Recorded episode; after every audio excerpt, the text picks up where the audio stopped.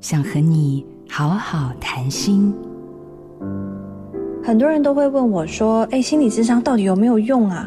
每个人的状况都不一样，也不是在你咨商完之后，你的生命就会从此改写、焕然一新。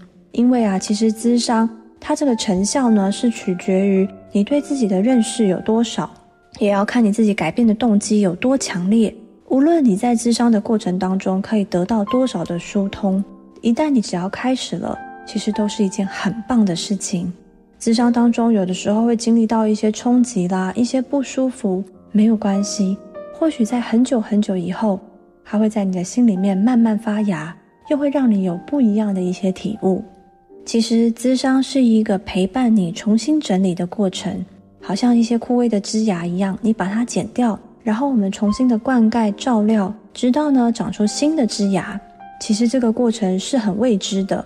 我们只能够等待，然后期待它会有不一样的变化。咨商的目的从来就不是在追求一个最满意的答案，反而呢是要让你更认识自己，然后修复自己心里面觉得很失落的那一块。谁没有内心戏？我是铁人心理师许英宁。做自己的主人，找回你的心。印心电子，真心祝福。好家庭联播网，中部地区古典音乐台 FM 九七点七，北部地区 Bravo FM 九一点三。